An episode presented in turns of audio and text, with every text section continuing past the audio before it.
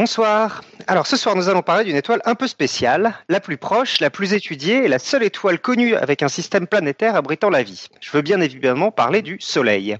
Son étude approfondie a permis et permet toujours de comprendre par comparaison toutes les autres étoiles de l'univers. Et d'autre part, le moindre pet de travers de cette étoile peut avoir des conséquences énormes et souvent encore mal comprises sur notre planète et nos modes de vie. Et donc pour répondre à nos questions sur cette étoile si familière et pourtant encore si mal connue, euh, nous recevons ce soir Mio Janvier, donc qui est astronome adjointe à l'Institut d'astrophysique spatiale d'Orsay. Euh, nous sommes le 13 juin 2018. Bienvenue dans Podcast Science. Vous êtes dans l'émission 344.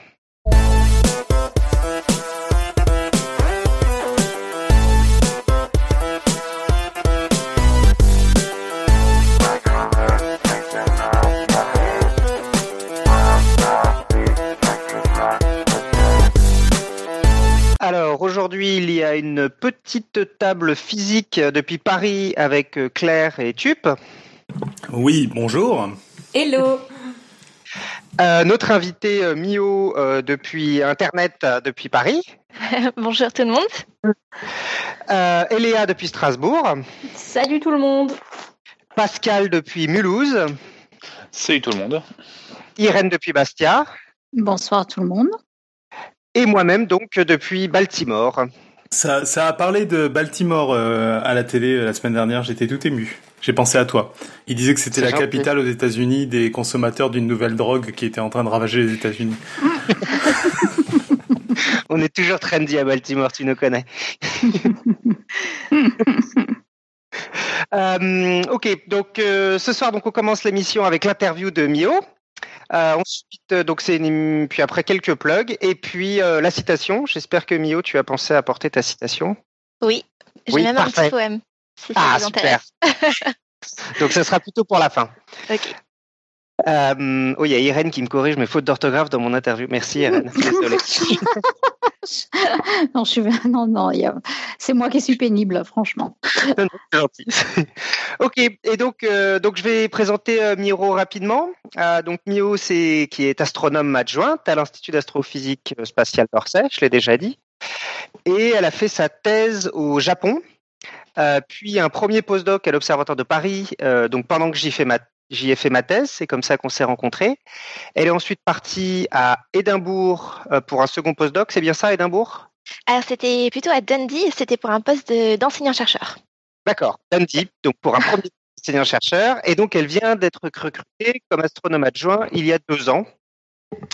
Et euh, donc, Nio fait aussi beaucoup de vulgarisation, mais on va plutôt en parler dans une seconde partie de l'interview, donc euh, j'y viendrai tout à l'heure. Donc voilà, donc on va commencer l'interview. Donc, euh, donc je ne sais pas s'il y a des choses que j'ai oubliées dans mon interview. Euh, ça dépend si tu veux que je, je, je vous parle déjà de ce que je fais. Euh, en tout cas, l'introduction était très bien. Si. Tu nous dis, tu nous dis tout ce que tu veux qui te mette à l'aise sur toi pour te présenter, en fait. D'accord, ok. Alors, euh, comme euh, Joanne l'a dit, en fait, je suis astronome adjointe et pour euh, nos auditeurs qui ne savent pas forcément ce que c'est que être astronome adjoint, c'est déjà une mission de recherche, une mission de recherche scientifique. Comme les agents du CNRS, on a un corps assez particulier à l'astronomie et à l'astrophysique française qui remonte au temps où les astronomes en fait étaient des astronomes du roi. Et on a donc une partie de notre travail qui euh, et en fait une mission pour la communauté astrophysique. Donc euh, à l'époque c'était euh, c'était être au service du roi, j'imagine, mais la mission a, bien évolué depuis et maintenant on, va, avoir des missions plutôt orientées vers des, services de base de données ou alors ou s'occuper de télescopes, des télescopes au sol, mais aussi des missions spatiales. Et moi dans mon cas, je travaille au sein d'une équipe qui participe à la préparation des opérations d'un instrument sur euh, Solar Orbiter, qui est une mission spatiale qui va partir, j'espère, en 2020, et qui est une euh, mission de l'Agence spatiale européenne. Et j'ai aussi une autre mission qui est une mission d'enseignement. Donc j'enseigne aussi euh, sur le campus de l'Université Paris-Sud à Orsay, comme l'a dit Joanne. Parfait. Voilà. C'est Merci de impressionnant. cette, euh, Et donc, et le roi, c'était quel roi? Enfin, je vais, je vais dire, une bêtise, c'est pas le roi Soleil, mais bon. Euh, bah, si, si, je pense qu'à cette époque, c'était déjà ça, mais je sais pas jusqu'à quand est-ce que ça remonte. Il faudrait que je regarde l'historique, mais si, déjà à cette époque, il y avait des, euh, des, des astronomes. En fait, il faut savoir que euh, les, euh, le, le, métier d'astronome était, euh, était euh, très important à l'époque puisque on voulait conquérir d'autres d'autres territoires. donc il fallait qu'on comprenne bah, notamment la, la navigation, la navigation mm. avec les, les étoiles. Il y, y, avait tout un, un pan qui était les éphémérides aussi.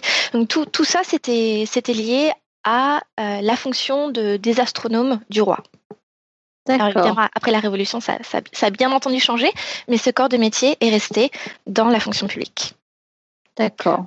Je crois d'ailleurs que les gens qui ont défini le maître euh, dont, Alain nous avait parlé, euh, Méchin mhm. et Delambre, je me demande s'ils n'étaient pas astronomes du roi d'ailleurs. Donc ah, au début du 19e siècle. Début 19e Ah oui.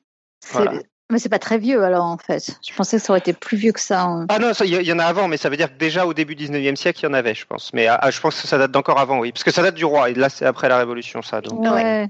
Et il y a une de nos doctorantes qui a fait un dossier là-dessus l'année dernière, euh, dans, bah, vu que je vais vous en reparler en fin d'émission, de ma thèse en 10 minutes, là au Palais de la Découverte, dans l'émission 286, je crois, de l'année dernière, il y avait une des doctorantes qui avait fait euh, son sujet de thèse là-dessus. Sur, sur les astronomes euh, du roi Oui, exactement. Et sur le calcul du mètre et la ah, navigation. Ah, en fait, elle fait, elle fait une thèse sur euh, l'histoire, euh, l'histoire des sciences et elle travaillait là-dessus. voilà, bon, bah parfait alors. et du coup, bah plutôt pour rentrer tout de suite dans le vif du sujet, donc je me demandais, du coup, est-ce que le donc le Soleil c'est une étoile? Est-ce que c'est une étoile qui est particulière? Euh, alors euh, j'ai deux réponses contradictoires. Euh, la première c'est c'est non. Ça n'est pas une étoile particulière parce que si on regarde, alors d'un point de vue vraiment astrophysique, hein, si on regarde le Soleil et qu'on la compare aux autres étoiles que l'on peut observer, en fait, elle est pas si différente, enfin, elle est pas si euh, particulière. Elle est pas particulièrement petite ou euh, pas grosse. On en trouve des, des, des, bien plus grosses. Sa luminosité, par ailleurs, est pas particulière non plus. Et son activité, alors on va, on va parler un peu plus euh, en détail de la de l'activité du Soleil. Et son activité non plus n'est pas particulièrement intéressante comparée à d'autres étoiles.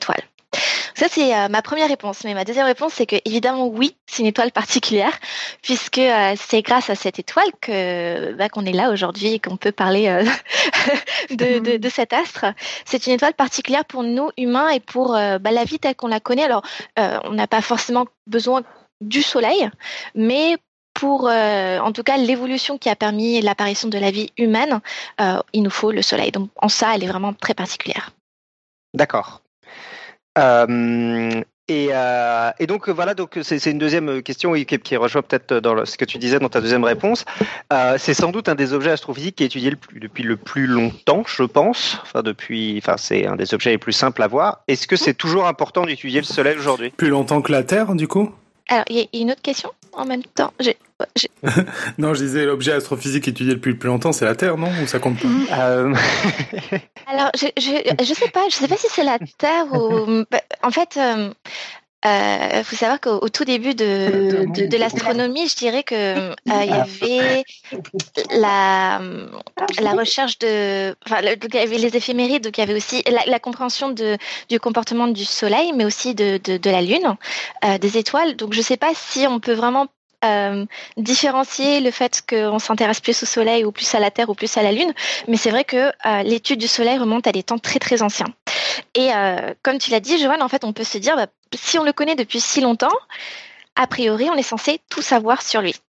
Et en fait, pas du tout. euh, plus nos technologies en matière d'exploration astrophysique et exploration spatiale euh, évoluent, et plus on en apprend sur le Soleil et plus en fait on se pose de questions sur le Soleil.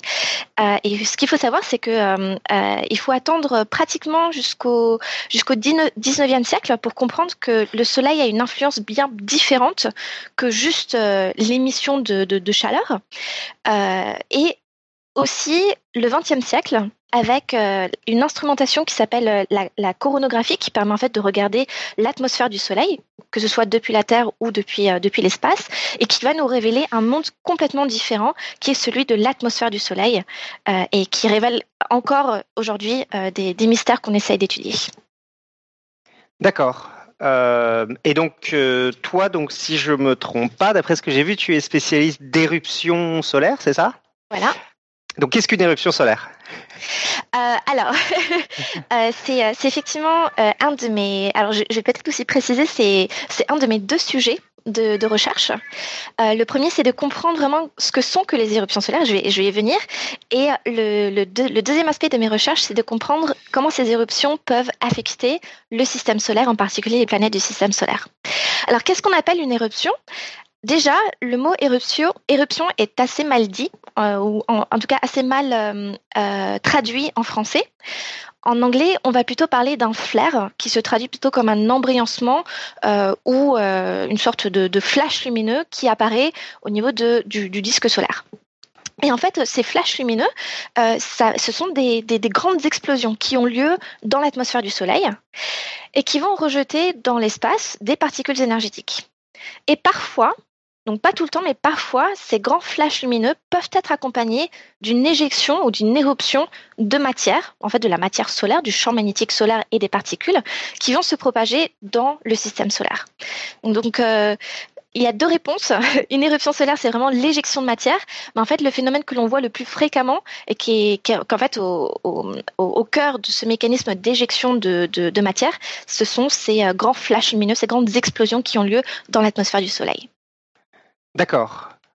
Et je mettais juste une image de coronographie dans la chatroom. Donc, donc ces éruptions, donc c'est, pardon, oui, du coup, c'est pas vraiment éruption qu'il faut dire, mais euh, donc ces événements, est-ce qu'ils interviennent plutôt euh, juste dans la couronne, ou est-ce que c'est le reflet d'événements qui sont plus profonds, ou est-ce que c'est alors, les, les, explosions se passent vraiment dans l'atmosphère du, euh, du Soleil. Et il faut savoir que on, en fait, on, a découvert la présence de cette atmosphère du Soleil grâce aux éclipses. je ne sais pas si toi-même, euh, Joanne, quand tu étais aux États-Unis l'année dernière, tu as pu voir la, grande éclipse américaine. Bah, super.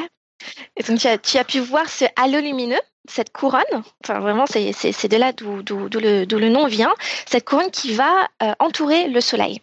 Et, ces explosions ont, vraiment lieu dans cette atmosphère. absolument, d'ailleurs.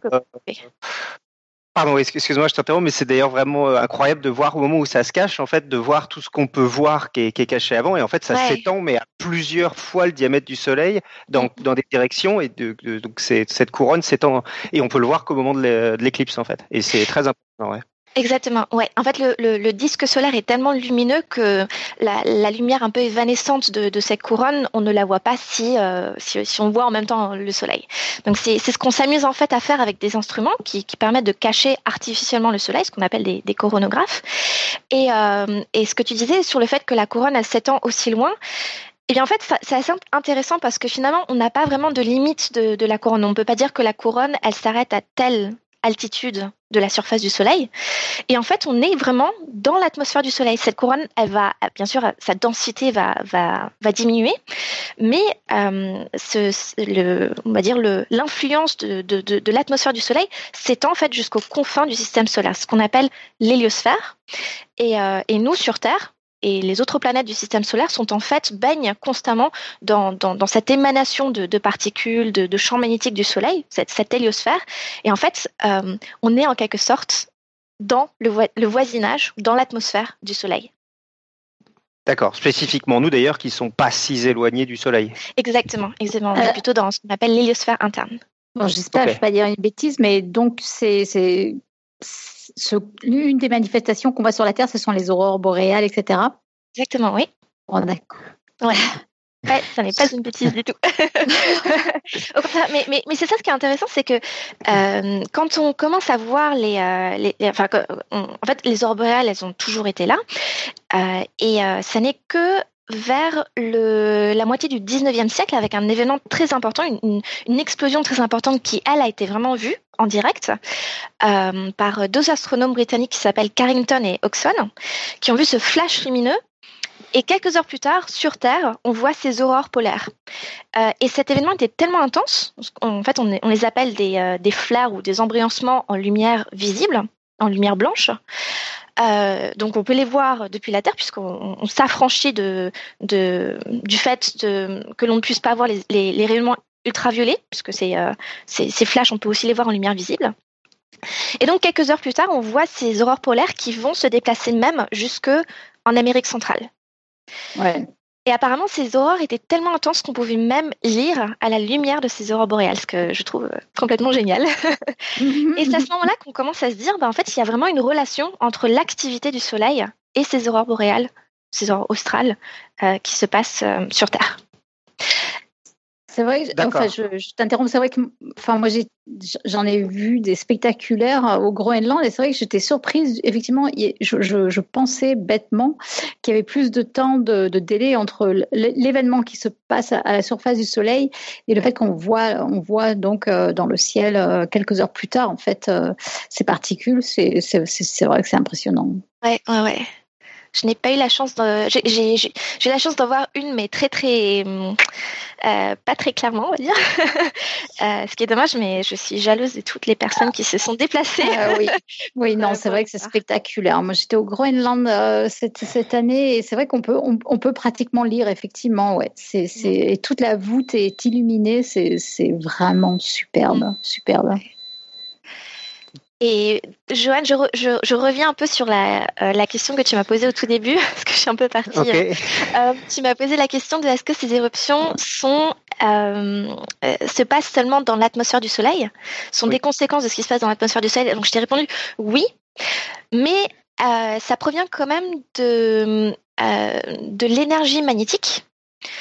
Et donc cette énergie magnétique, c'est la, la manifestation d'un champ magnétique qui, lui, est construit au sein de notre étoile. D'accord. Ouais. d'accord, oui, d'accord. Donc c'est donc c'est la manifestation de donc comme je sais pas si oui est-ce qu'on peut oui bon on peut, par, oui, euh, partir enfin quoi que je voulais partir peut-être dans une deuxième euh, dans une deuxième partie sur euh, vraiment le magnétisme et comment est-ce que c'est comment est-ce que ces mécanismes engendrent une éruption solaire. juste pour finir un peu l'introduction, enfin la, première partie sur c'est c'est la façon dont on les a découvertes et donc à quel point c'est régulière ces, ces éruptions solaires et est-ce que c'est donc tu nous as déjà dit que c'était pas particulier, le Soleil n'était pas particulièrement une étoile active. Est-ce que une étoile active, est-ce que s'il y en a beaucoup plus, combien ça veut dire beaucoup plus? Euh, alors, en fait, déjà sur ta question sur la, fréquence de ces événements, les éruptions solaires ont lieu plus fréquemment lors du, autour du, maximum du cycle d'activité du Soleil. En fait, le, le Soleil a un cycle d'activité d'à peu près 11 ans. Donc là, on est plutôt au minimum d'activité. En fait, si on regarde la surface du Soleil, on ne voit pas de, euh, par exemple, de taches solaires qui sont euh, plutôt des, éléments qui vont nous indiquer que justement il y a cette énergie magnétique qui va être stockée. Et si on regarde au fur et à mesure de ce cycle de 11 ans, eh bien, on voit petit à petit apparaître de plus en plus de tâches, euh, qui est dû en fait à ce, magnétisme qui devient de plus en plus euh, bouillonnant en quelque sorte. Euh, et au pic de cette, de cette activité, on, voit plusieurs éruptions. On peut avoir des éruptions, donc des, des désembryancements, des, des, explosions, suivies d'éruptions plusieurs fois par jour. Donc en ce sens, je dirais que en moyenne, le Soleil n'est pas particulièrement euh, actif, mais cette euh, activité est modulée par son cycle. Alors maintenant, si je compare avec d'autres étoiles, qui sont des étoiles de type, euh, de, type solaire, au lieu d'en avoir quelques-unes par, par jour, on va en avoir quelques-unes par heure et l'intensité de ces explosions, parce qu'en fait on, ne peut pas on peut pas voir hein, ces, étoiles sont bien trop loin. Ce que l'on voit, c'est juste le flux lumineux qui nous parvient. Donc on peut regarder l'évolution de ce flux lumineux dans le temps. Et euh, en fait, on s'aperçoit que le flux lumineux est bien bien plus intense rapporté bien sûr à la distance de ces étoiles et tout ça, euh, que le flux lumineux qui nous parvient depuis le Soleil lors de ces éruptions. Et c'est en ce sens qu'elles sont beaucoup, euh, plus, beaucoup plus intenses et beaucoup plus fréquentes. Tu veux dire l'augmentation par rapport à la ligne de, base de ces étoiles ou juste Exactement. Voilà, Exactement, oui. voilà. Voilà. Et euh, juste, oui, c'est plutôt les étoiles plus petites ou plus grosses qui sont actives ou ça n'a pas de lien particulier avec leur, euh, leur taille? Euh, alors, je, je, justement, je, je, ne saurais pas te dire, mais je pense que c'est alors déjà des, des, étoiles qui sont plus jeunes et je dirais plus, plus petites en ce sens, mais aussi euh, des étoiles plus petites. Alors euh, là, je, t'ai parlé de la comparaison avec des étoiles de type solaire. Euh, donc mhm. des étoiles de type solaire plus jeunes sont généralement plus actives, ce qui nous fait dire qu'en fait le Soleil, quand il était jeune, était sans doute plus actif qu'il ne l'est à l'heure actuelle. En fait, il, il vieillit. et il y a aussi tout un, tout, toute une gamme d'étoiles, ce qu'on appelle les, les, les naines, les, les naines de type M, qui sont elles très très actives et qui vont donner des des flares, des explosions très très intenses. D'accord. Oui, c'est pour ça que je te pose la question, parce que moi, je, moi je, un peu, j'ai un peu sorti de l'interview. Parce que dans mon domaine, effectivement, on dit que les étoiles de type M sont particulièrement intéressantes pour trouver des planètes autour, parce qu'elles sont peu lumineuses, mais beaucoup de gens disent qu'on trouvera jamais de vie autour, parce qu'elles sont très, c'est parmi les étoiles les plus actives. Donc c'est pour ça. Exactement, ouais, ouais. Mais, mais c'est, ça ce qui est assez fascinant. Enfin, moi aussi, je, je, je pars un peu euh, sur le côté de, de la Lune qu'on s'était donné, mais ce que je trouve fascinant dans, dans, dans parce que voilà, on, on parle de, de, la physique solaire, on se dit le Soleil, on a, on a compris pas mal de choses déjà. En fait, ça nous pose plein de questions déjà sur le Soleil, sur les relations entre le Soleil et les planètes, mais aussi sur les autres étoiles. Et, euh, et en fait, dans, un, euh, dans, dans, dans, la compréhension de, de l'activité de notre Soleil, on s'aperçoit qu'effectivement, c'est très difficile pour une planète d'habiter, d'abriter la vie si elle orbite autour d'une étoile très active. Mais en même temps, il faut quand même une certaine activité, on pense, une certaine euh, dose de radiation pour, euh, en quelque sorte, euh, engendrer la vie. Ah. Ce qu'on appelle le, le paradoxe du, du, soleil faible. C'est-à-dire que le soleil, quand il était plus jeune, en fait, sa luminosité était moindre, et euh, on pense qu'il fallait un, un apport de, de, de, flux lumineux bien plus important qui, qui, peut être apporté justement lors de ces éruptions, lors de ces explosions, pour peut-être euh, engendrer la vie. Donc, je ne sais pas si tu connais les, euh, les euh, s'appelle l'expérience de je me rappelle plus de Müller ou de Miller, un truc comme ça, sur l'apparition de la vie sur Terre où il fallait des éclairs lumineux, ce genre de choses. Ben, on pense que peut-être que les. C'est Uré et Miller, ouais. Voilà, exactement. Et on pense que peut-être que les éruptions ou les explosions auraient pu euh, engendrer euh, des, des, phénomènes. Euh. D'accord. Oui, donc juste pour rappeler, je, je, je Eléa, j'ai l'impression que tu connais bien cette expérience. Je connais pas trop trop. Enfin, j'en ai entendu parler, mais juste pour ben, rappeler un peu à nos auditeurs ce que c'est. En fait, c'est des, des, des, gens qui ont fait une expérience où ils ont essayé de se remettre dans les, la situation euh, hypothétique où était la Terre euh, il y a quelques millions d'années quand la vie est apparue. Et du coup, avec oui, milliards, pardon, euh, il, y a, il, y a, très longtemps, et donc à forte température, avec euh, de l'électricité, etc., ils ont réussi à reconstituer euh, dans leur soupe de, de, de matériaux des, des, molécules organiques, des acides aminés ou ce genre de trucs. voilà. Ce qui est un argument pour dire que la vie peut apparaître spontanément, en fait, dans les conditions originelles de, de là où elle est apparue. D'accord. Et donc il fallait des éclairs et donc il pourrait être, enfin il fallait un, des apports d'énergie un peu brusques qui pourraient être expliqués donc par les éruptions solaires. Exactement. Cela dit, les, les, naines euh, de type M sont quand même très très actives, elles restent très actives le long de leur vie. Donc c'est vrai que ça pose un peu la question de de, bah, de l'absence sans doute de, de vie dans, dans les enfin, sur les planètes euh, qui, qui orbiteraient autour de ces naines. Oui, parce qu'on sait que les euh, c'est dangereux. Enfin, le, le Soleil euh, sans atmosphère, donc l'atmosphère nous protège un peu, mais le Soleil sans atmosphère, c'est dangereux. Enfin, on sait par exemple que les, les, gens dans les avions, ils ont trop de, plus de radiation. Les gens sur la station spatiale internationale, ils ont encore plus de radiation. Est-ce que même donc avec l'atmosphère qu'on est un peu protégé, est-ce que c'est tout de même un danger pour nous? Euh, alors, il y a déjà l'atmosphère en termes de, de, de, radiation, euh, par exemple les, ultraviolets. Euh, la plupart des ultraviolets sont réfléchis par, par l'atmosphère de, de, notre planète. Mais c'est pas que l'atmosphère, c'est aussi la présence d'un champ magnétique qui est très important. En fait, ce champ magnétique va défléchir les particules qui nous proviennent du Soleil, ce qu'on appelle le, le, vent solaire. En fait, c'est un, un, un écoulement constant de particules chargées. Et donc, finalement, sur Terre, on a le, la chance d'être protégé. Enfin, c'est pas une chance, c'est du fait que euh, la planète et ce champ magnétique et une atmosphère qu'en fait on soit protégé. Et donc finalement, en termes de danger, on va dire que euh, bah, sur Terre, pas vraiment. Il n'y a pas vraiment de grand danger. Alors, il y a des personnes qui disent que euh, si le Soleil, pour une raison particulière, euh, on voyait son activité augmenter euh, et euh, pouvait être à l'origine d'une grande explosion avec des particules énergétiques très très intenses, peut-être que effectivement euh, il y aurait plus de doses de radiation. Mais on n'a jamais vu ça. En fait, maintenant, ce qu'on essaie de faire, c'est qu'on essaie de prendre des, des des ouvrages historiques, on essaie de retracer un peu, alors par, par des, euh, que ce soit des, des, poèmes ou alors des récits qui, ont, qui, qui seraient liés à, à l'activité du Soleil, par exemple des descriptions d'aurore boréale dans des grands écrits euh, de, de, Chine ancienne, par exemple. Et, euh, et, et en fait, on se rend compte qu'il y a peu, très peu de, de rapports qui ont été, enfin, qui pourraient relier à une activité très intense du Soleil. Donc c'est très peu probable qu'il y ait un événement qui pourrait décimer la vie sur Terre. Par contre, effectivement, ta question, elle est très valide si on s'éloigne de, la Terre, donc euh, par exemple dans la station internationale, euh, la station spatiale internationale, et dans le futur, si jamais on va aller coloniser d'autres planètes. Euh, dans ces cas-là, oui, là on sort de la de l'atmosphère de, la Terre, on sort de la magnétosphère terrestre, de ce, bouclier magnétique, et là se pose la question de est-ce qu'on est vraiment préparé, est-ce qu'on sait prédire ces éruptions pour ne pas être dans le milieu spatial lorsque ces éruptions-là auront lieu? D'accord. Et donc, tu as dit qu'on ne pensait pas qu'il y avait d'événements assez importants pour éliminer la vie, mais est-ce qu'il y aurait des événements assez importants pour impacter euh, violemment, genre euh, bah, les, euh, centrales nucléaires ou les satellites? J'avais entendu parler de choses comme ça. Je ne sais pas si ça. Ouais, ouais. Alors, ah. effectivement, il y en a eu plusieurs. donc, je vous ai parlé de, l'événement de, Carrington et de Oxon. donc, ces deux astronomes britanniques qui ont, qui ont vu ce flash lumineux en lumière blanche dans les, c'était en, en 1859. Alors, à cette époque, la technologie n'est pas la même que celle que l'on a aujourd'hui.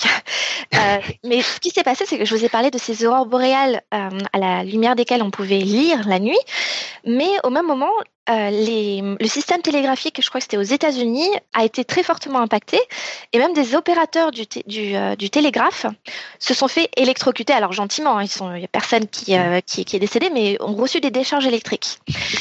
Et depuis, on a effectivement eu de temps en temps ce genre de phénomènes qui ont impacté nos technologies qui ont depuis bien évolué.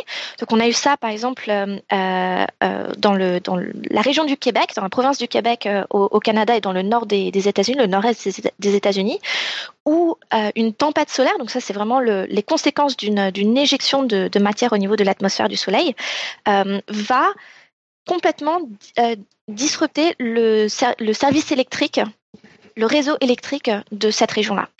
Mm. On a eu ça en 2002 euh, en Suède.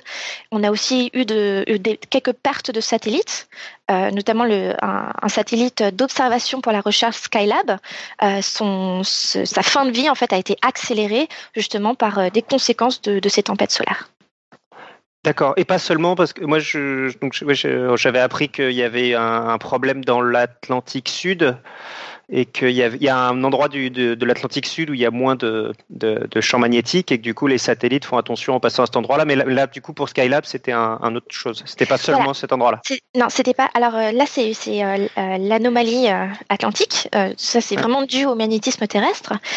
là, le, les conséquences, alors que ce soit Skylab ou d'autres d'autres satellites, alors peu ont été perdus puisque en fait, on, on, les traque tout le temps. Bien sûr, on, on, on connaît leurs orbites.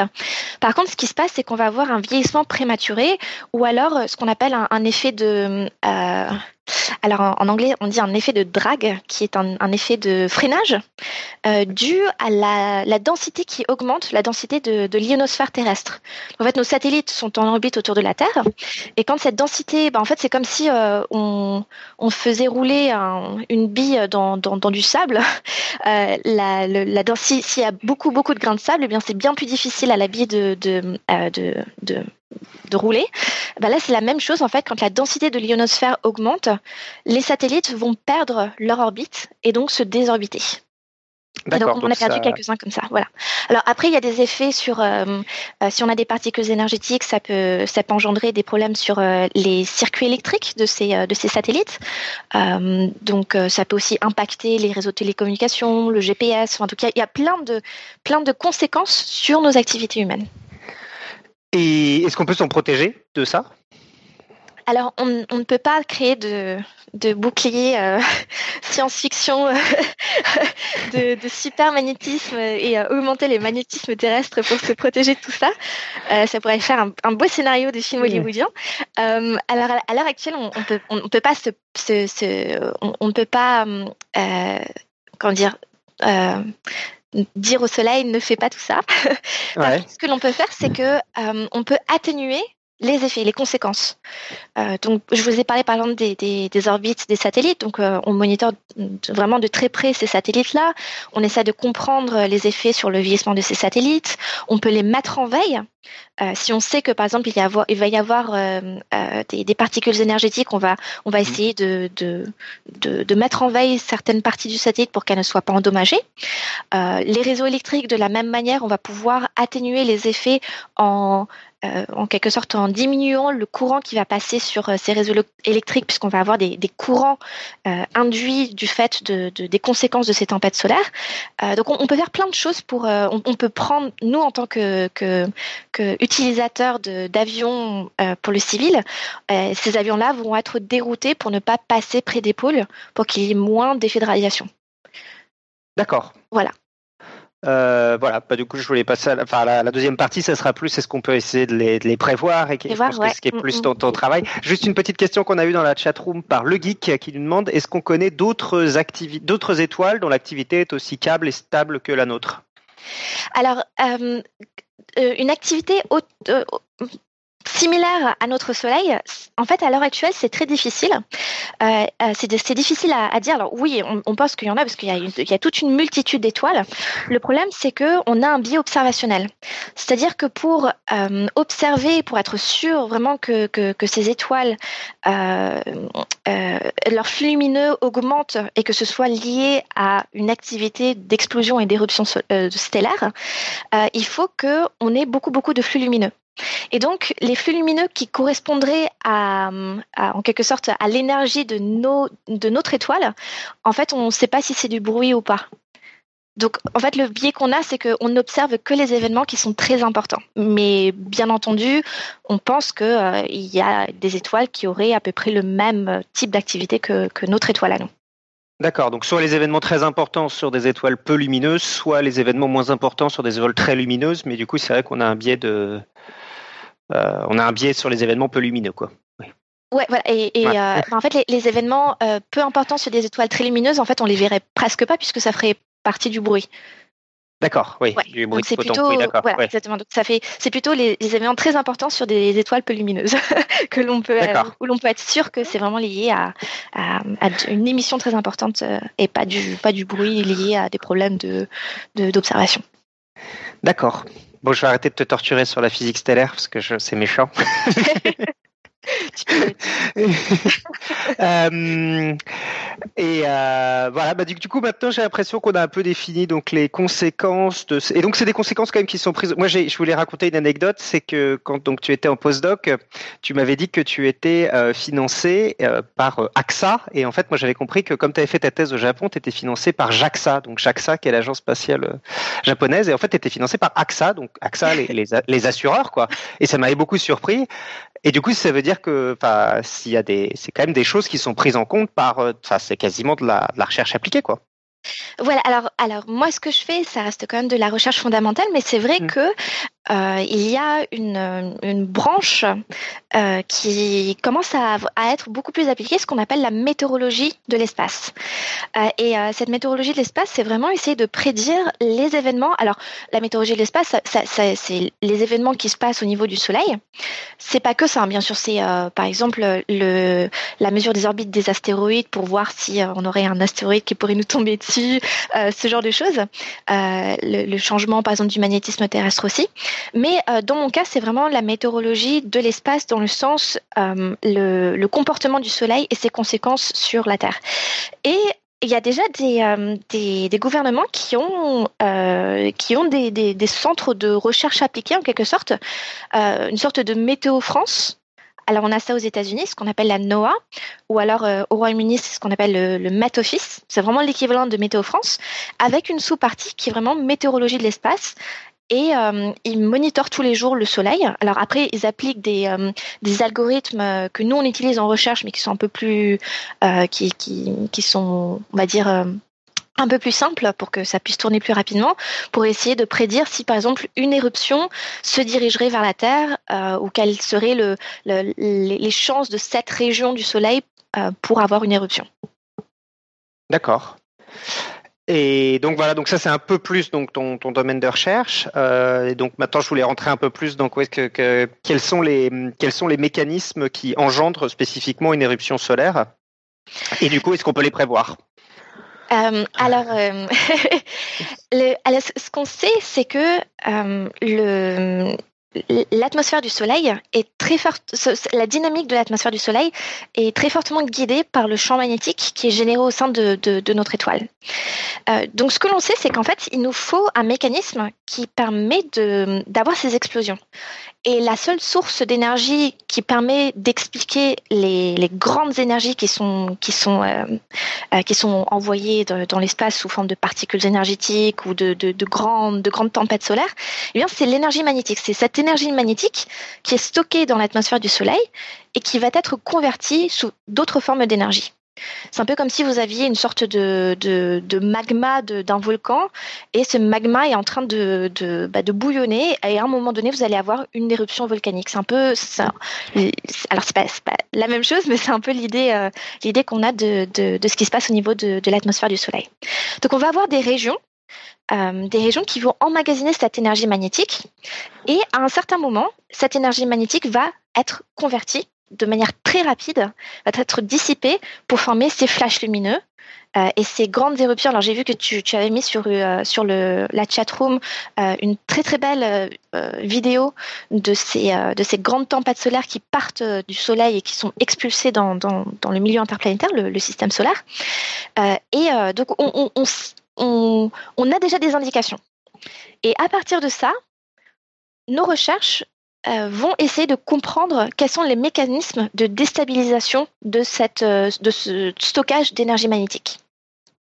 Donc on a des euh, on a des théories, on a aussi des simulations numériques et euh, des simulations numériques de plus en plus sophistiquées où en fait on euh, comme on a aussi des observations, on arrive aussi à, mesurer le champ magnétique au niveau de la surface du Soleil. Donc on a tous ces éléments, on a, aussi des observations du Soleil qui nous permettent en fait de ce sont des pièces d'un d'un puzzle et au fur et à mesure ben, en fait on, on, arrive à avoir une compréhension de de ce mécanisme qui est vraiment la déstabilisation de structures magnétiques qui sont formées pendant des jours et qui à un moment donné eh bien vont être euh, vont être euh, vont être déstabilisés et vont convertir l'énergie magnétique sous forme d'autres énergies.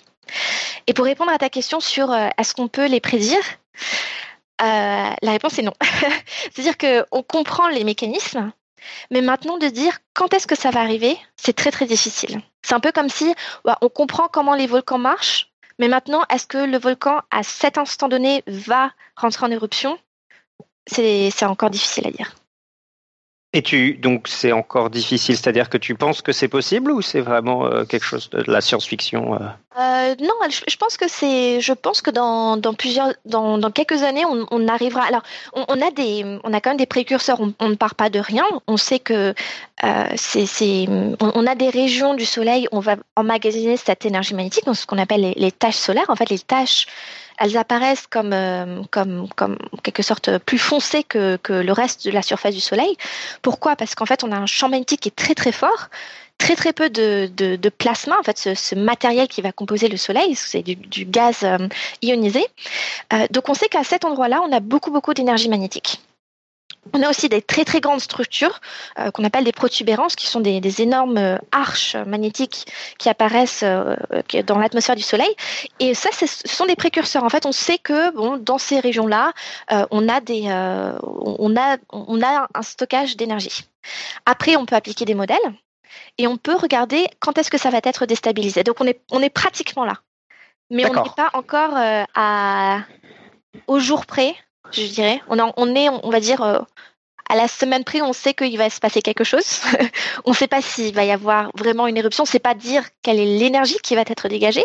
On ne sait pas dire s'il va y avoir une tempête. Mais on est presque là. On, commence à comprendre. D'accord, ah bah c'est super. Et, donc, tu as dit un peu plus tôt que c'était relié au cycle solaire. Donc, est-ce que c'est, est-ce qu'on comprend à peu près ce que c'est que ce cycle solaire et pourquoi est-ce que les, les éruptions sont plus importantes tous les 11 ans? Alors, euh, on, alors, je ne sais pas ce que tu veux dire par on comprend. Euh, enfin, on, l'observe, oui. On l'observe. on l'observe, et en fait, on l'observe depuis très longtemps, puisque, euh, euh, comme on l'a dit au tout début, le, Soleil est un des, astres célestes, célestes que l'on observe depuis, depuis bien, bien, bien longtemps. Et en fait, on, a déjà, dès le début de l'astronomie, on commence à avoir des rapports sur le, nombre de tâches. Donc, à partir de, de, la lunette de Galilée, on, a une, une meilleure résolution résolution spatiale du, Soleil, et on commence à compter ces tâches solaires. Et pendant des, euh, siècles, hein, sur euh, plus de 400 ans, on a un rapport euh, alors je ne sais pas c'est quoi la, fréquence à, cette époque-là, on a un rapport sur le nombre de ces tâches solaires. Et en fait, si on mesure le nombre de ces tâches solaires, on s'aperçoit qu'elles augmentent elles augmentent, puis elles redescendent cycliquement. Et c'est une, période qui va à peu près de, on va dire, 11 à 13 ans. Alors, dans l'histoire, on voit qu'il y a des moments où ce cycle se, résorbe en quelque sorte. On a des, mini, des par exemple le minimum de, de Mander, où on n'a pratiquement pas de, euh, pas, de tâches solaires. En fait, on sait, euh, grâce par exemple aux, peintures euh, hollandaises qui ont été faites à cette époque, que l'Europe était, euh, les températures étaient très très froides à cette époque. On pouvait même, je crois, patiner sur la Tamise à cette époque, sans doute sur la Seine aussi. donc on arrive comme ça à voir que, à part ces, aléas, on a quand même un cycle plutôt régulier du Soleil. Alors maintenant, la question est de savoir pourquoi est-ce qu'on a ce cycle-là? Et là, on, on, est dans le domaine de la recherche actuelle. Et euh, on va s'intéresser plutôt à, la, formation du champ magnétique au, sein du Soleil, ce qu'on appelle la dynamo solaire. Et euh, alors, je, ne suis pas spécialiste de dynamo, donc je, ne pourrais pas dire euh, quels sont les, mécanismes qui permettent d'expliquer exactement pourquoi c'est 11 ans, mais je sais que c'est des questions d'instabilité qui ont lieu au sein du Soleil on a cette génération du champ magnétique qui devient de plus en plus complexe. Et à un moment donné, ben, en fait, on va avoir une sorte de, renversement. Et ce renversement va correspondre euh, à, le moment où on va commencer à, redescendre dans le cycle et puis à rechanger de, de, cycle. Donc, de renversement, tu veux dire genre le pôle sud de l'aimant devient le pôle nord, ce genre de choses? Exactement. D'accord. Et maintenant, pour, alors, par contre, ce que l'on sait, c'est que si on regarde le, champ magnétique euh, global du Soleil, on voit qu'au minimum du Soleil, on a plutôt une sorte de d'aimant, donc ce qu'on appelle un, dipôle. On a un pôle nord et un pôle sud.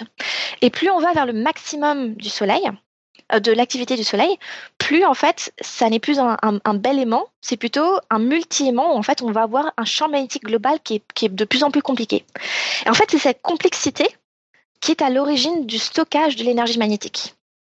Alors, on a une, euh, sorte de, visualisation qui serait que si vous avez un, élastique dans, vos mains et que tu, tu tortilles l'élastique avec tes, tes, doigts, alors je ne sais pas si euh, nos mhm. visiteurs sont assez jeunes pour euh, se rappeler ce genre de, de jouet où en fait on a un, un avion euh, et on peut accrocher un élastique. En fait, quand on le, quand on, on torsionne l'élastique et quand on lâche le, l'élastique se détorsionne. C'est un peu difficile de mhm. faire ça.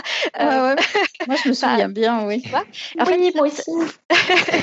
ça, ça fait tourner les, l'hélice et donc on peut envoyer le, l'avion. c'est un peu ce qui se passe en fait. C'est, ce, qui se passe ici, c'est qu'on a tortillé l'élastique et en fait, cet élastique-là a emmagasiné de l'énergie qui va ensuite se convertir en énergie cinétique puisque l'avion le, le, part.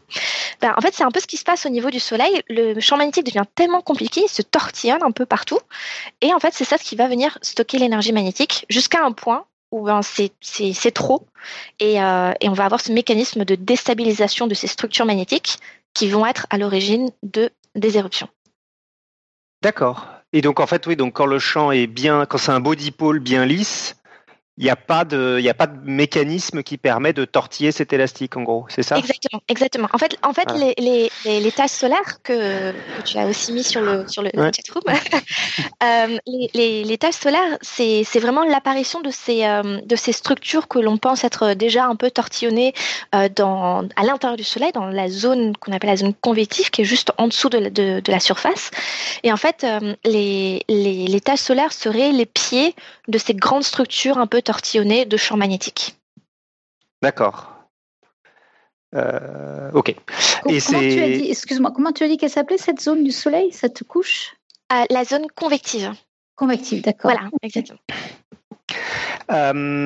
et donc je voulais essayer. Donc maintenant, je ne sais pas si on a assez d'éléments. ah oui, j'ai aussi une question. Est-ce qu'on peut Tu as dit plusieurs fois. Tu as parlé plusieurs fois de modélisation. est-ce qu'on peut modéliser tout le Soleil? Ou est-ce que c'est trop difficile? Alors, c'est difficile à l'heure actuelle. Ce que ce qu'on alors on, on y est pratiquement on y est pratiquement, mais on ne va pas forcément modéliser tout, tout, ce qui, tout ce qui se passe, parce qu'en fait, on va avoir des échelles complètement différentes. Donc, il y a des gens qui vont plutôt s'intéresser euh, à l'intérieur du Soleil et à cette, à cette zone, euh, cette zone convective.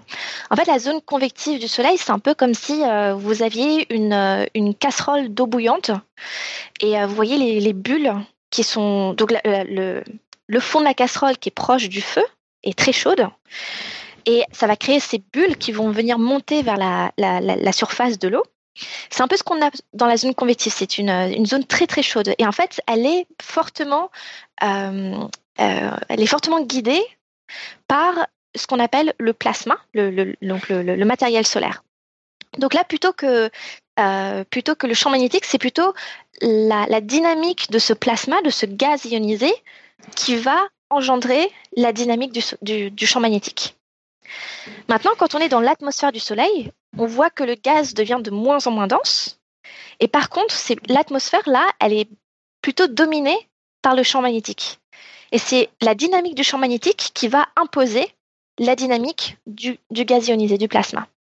Donc on a des comportements qui sont différents suivant là où on se place. Si on se passe au niveau de l'atmosphère du Soleil, ça va être différent de si on se passe à l'intérieur du Soleil.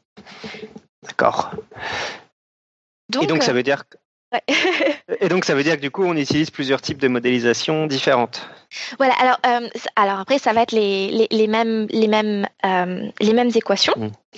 euh, ce qu'on appelle les équations de la de la magnéto-hydrodynamique à, à cette à cette échelle-là. En fait, ce sont des, des, des, très grandes des très grandes échelles. Donc on peut faire des hypothèses sur le champ magnétique, sur le sur le, le plasma qu'on a. Mais par contre, on va pas s'intéresser aux, aux, aux, mêmes structures. On va pas s'intéresser aux mêmes même par exemple, je, je, je t'ai parlé du, du cycle solaire qui est plutôt de 11 ans, qui est relié à cette cette dynamique de, dynamo interne, hein, de, génération du champ magnétique. Alors ça, c'est la partie plutôt interne du Soleil Voilà, exactement. Des, des, échelles temporelles de plutôt 11 ans. On va, mhm. on va essayer de même de modéliser plusieurs cycles, alors que par exemple les gens qui s'intéressent aux, éruptions solaires, ça va être des événements qui ont lieu en quelques minutes voire quelques heures. Donc déjà les échelles temporelles sont différentes. Ensuite, euh, moi par exemple qui m'intéresse beaucoup aux éruptions solaires, je m'intéresse principalement à la dynamique du champ magnétique. Donc j'ai parlé de cette dissipation de ce champ magnétique qui est, stocké. Maintenant, cette dissipation, quand ce champ magnétique est dissipé, il va accélérer des particules. Donc si maintenant on se place à l'échelle des particules, on a une échelle très très petite. Donc il y a des gens qui vont plutôt s'intéresser aux particules énergétiques. Et à l'heure actuelle, ben, c'est difficile d'avoir les deux. C'est difficile d'avoir des simulations numériques qui, à la fois, modélisent le champ magnétique à très grande échelle, et les particules énergétiques à petite échelle et l'intérieur du Soleil. Donc c'est dans ce sens que hum, on pourrait le faire, mais on est obligé de faire plein d'hypothèses et finalement on ne résout pas trop la physique que l'on veut faire derrière. Donc en gros, tu as trois grands régimes, enfin ou, plus, je sais pas. Donc tu as l'intérieur du Soleil qui est l'échelle la plus macroscopique, une échelle intermédiaire qui est la couronne du Soleil, et une échelle qui est vraiment au niveau de la particule. Voilà, et puis après, il y a, des échelles. Alors, euh, là, j'ai parlé de, de, l'atmosphère du Soleil, mais en fait, c'est un peu plus compliqué que ça. On a des strates, comme, euh, comme l'atmosphère de, de, la Terre qui a la, stratosphère, etc., la toposphère. Euh, troposphère. Et pour le, le Soleil, c'est la même chose. En fait, on a, on a une région plus basse qui est plus dense, donc qui n'est pas aussi dense que, que l'intérieur du Soleil, qu'on appelle la chromosphère on a une zone de transition juste après la chromosphère, et ensuite on a la couronne qui, elle, est bien sûr dominée par le champ magnétique. Donc du coup, euh, euh, même dans l'atmosphère, on va avoir des mécanismes différents. Donc, je ne sais pas si tu as entendu parler du, chauffage de la couronne. Donc le, fait que, alors, c'était un des grands mystères euh, de la physique solaire, qui est que bizarrement, quand on s'éloigne de la surface du Soleil, l'atmosphère devient de plus en plus chaude. Oui, ça j'avais entendu parler. Voilà, ce qui, qui est complètement euh, à l'encontre de, des lois de la thermodynamique, qui dit que quand on s'éloigne d'une source de chaleur, normalement, mhm. euh, plus tu t'éloignes de ton radiateur, plus il fait froid. Ben là, euh, plus on s'éloigne du cœur du Soleil, plus effectivement les températures diminuent jusqu'à la surface. Et puis paf, on sort de la surface, on rentre dans l'atmosphère et il fait de plus en plus chaud. Et donc, il y a des gens qui vont s'intéresser à bah, qu'est-ce qui se passe dans, cette atmosphère, quels sont les mécanismes qui vont venir chauffer l'atmosphère du Soleil? Et ça, ça va être encore des modèles un peu, un peu différents. Alors, on a encore une fois, c'est les mêmes équations, la même physique, mais ça va être des échelles différentes. Donc là, ça va être des échelles un peu entre la zone de convection et les éruptions. D'accord. Euh, juste pour donner une, idée de l'échelle, euh, ces, différentes couches, elles sont à, elles sont à combien Enfin, elles font quelle taille environ par rapport à la taille du Soleil? Euh, Alors, on est, si on prend le, j'ai peur de dire une bêtise. je surtout, en fait, je m'intéresse surtout à, la, à, ce qui se passe plutôt haut dans, dans l'atmosphère du, du, Soleil jusqu'à jusqu'au système solaire. Euh, mais je dirais que la chromosphère, c'est euh, euh, même pas un dixième d'un rayon, rayon solaire. D'accord. Même pas, Donc, Ok.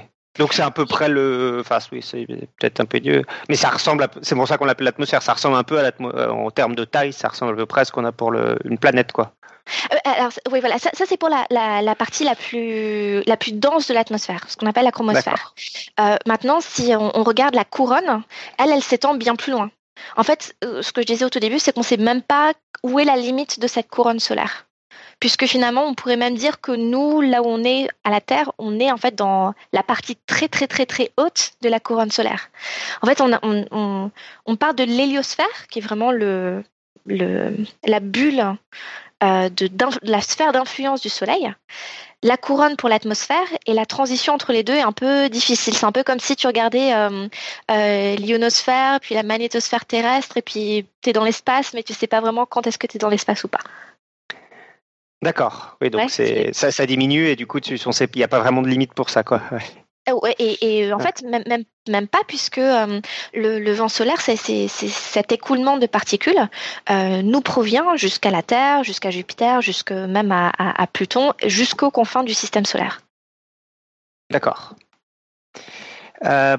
et donc j'avais, oui donc donc toi spécifiquement, donc qu'est-ce que tu, où est-ce que tu interviens exactement dans ce dans cet endroit? Alors tu es plutôt dans la modélisation de la couche intermédiaire, c'est ça, entre le, sur le champ magnétique, c'est ça? Alors, je suis euh, euh, plutôt dans la modélisation des éruptions dans la couronne, donc plus, euh, on va dire, dans l'atmosphère proche du Soleil.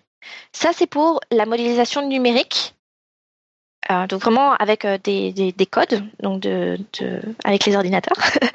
ce que j'essaie de faire, c'est de modéliser le champ magnétique proche du Soleil à l'origine des éruptions, en comparant ça avec les observations. Mais d'un autre côté, euh, ce que je fais aussi, c'est que je vais regarder des données de satellites qui sont positionnés bien bien plus loin, donc des satellites qui sont positionnés proches de la Terre. Euh, même récemment, j'ai travaillé sur des satellites euh, les qui, ont été envoyés à Vénus, comme Vénus Express ou à Mercure.